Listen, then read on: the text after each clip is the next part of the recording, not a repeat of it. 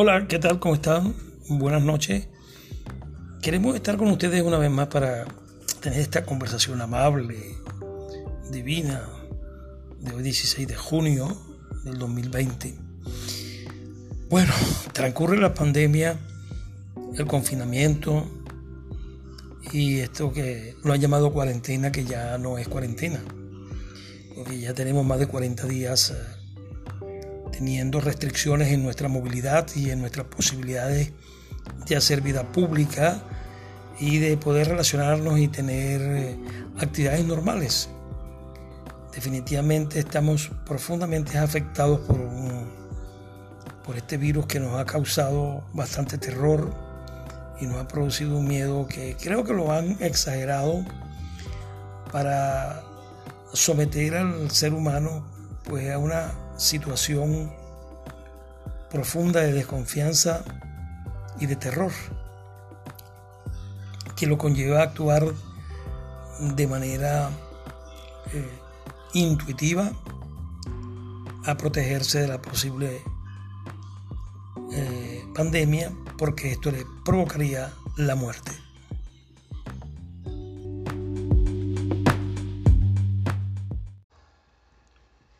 Hola, ¿qué tal? Saludos. Hoy estaremos hablando de una de las obras más significativas de Ayun Shul Han, La sociedad del cansancio, de la sociedad de los locos a la sociedad de los cansados, por Byron Shul Han.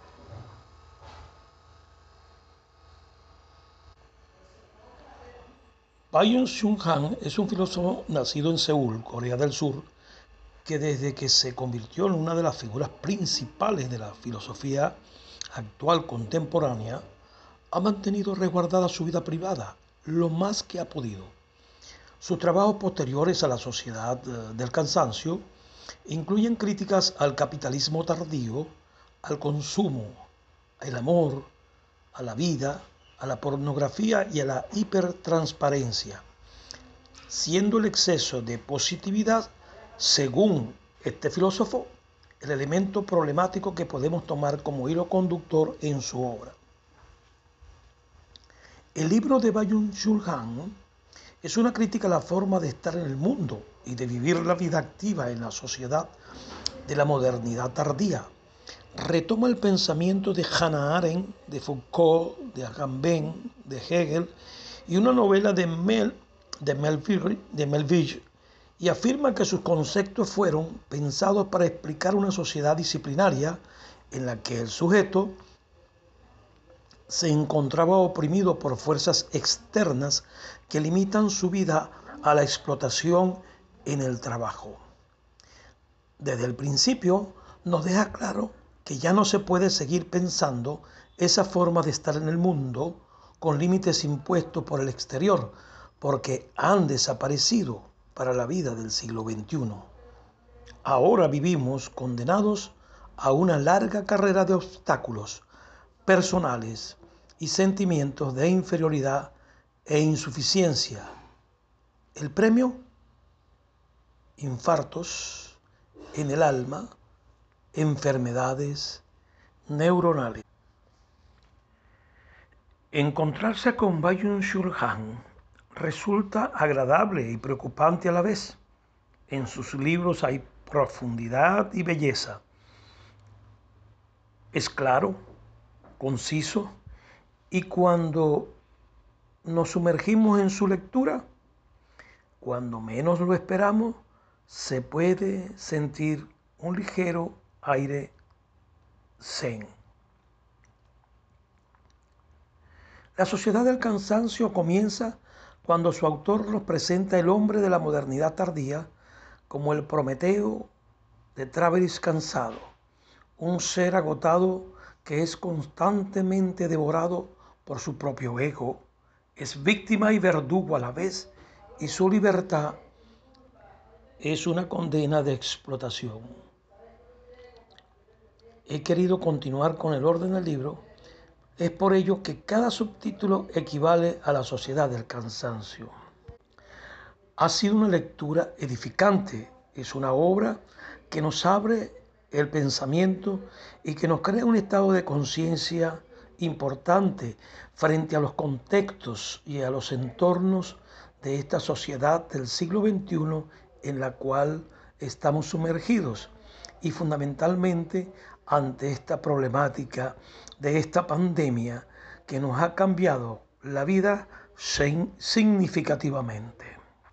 Vamos a recorrer eh, la trayectoria del libro sobre aspectos importantes sobre los subtítulos y nos adentraremos a él, que es la parte que quiero brindarles a ustedes, mis queridos oyentes, en este nuevo podcast de El rollo que no cesa.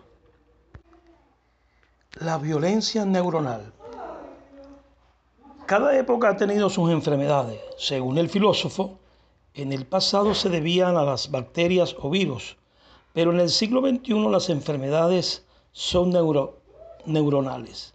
Depresión, trastorno por déficit de atención con hiperactividad, trastorno límite de la personalidad o el síndrome de desgaste ocupacional.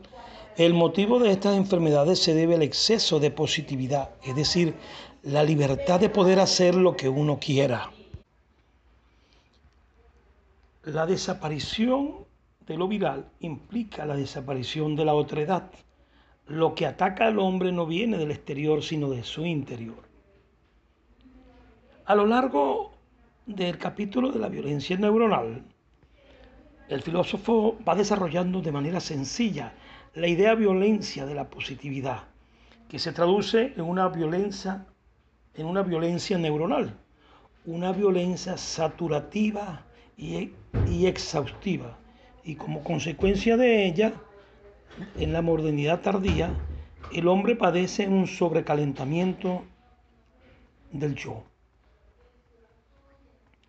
Comenzamos a ver entonces en la sociedad del rendimiento que no es otra cosa que más que la una cosa más que la sociedad en la que viven los individuos que están saturados de sí mismos, que pueden trabajar jornadas exhaustivas para cumplir con las autoexigencias que se imponen a sí mismos, porque tienen la posibilidad de buscar su realización o vivir para consumir.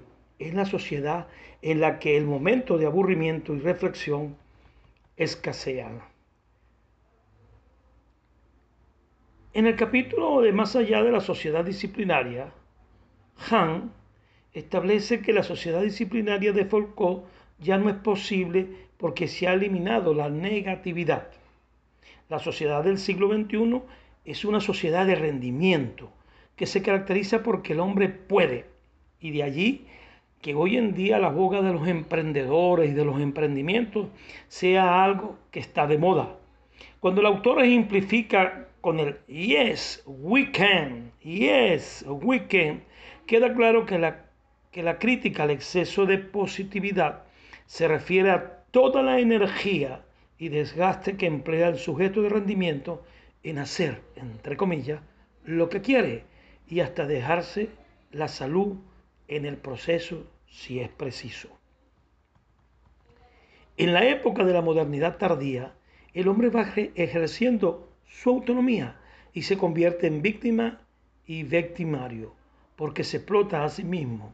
No tiene sobre él un poder que lo presione, está dentro de él y para el autor no hay presión más dura que la autoexigencia.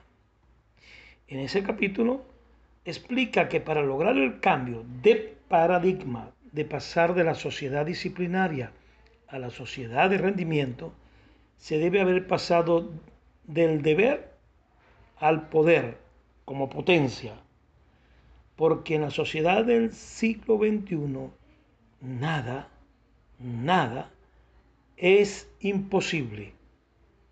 No poder, no poder más conduce a un destructivo reproche de sí mismo y a la autoagresión, tal como expresa Agamben en La vida nuda.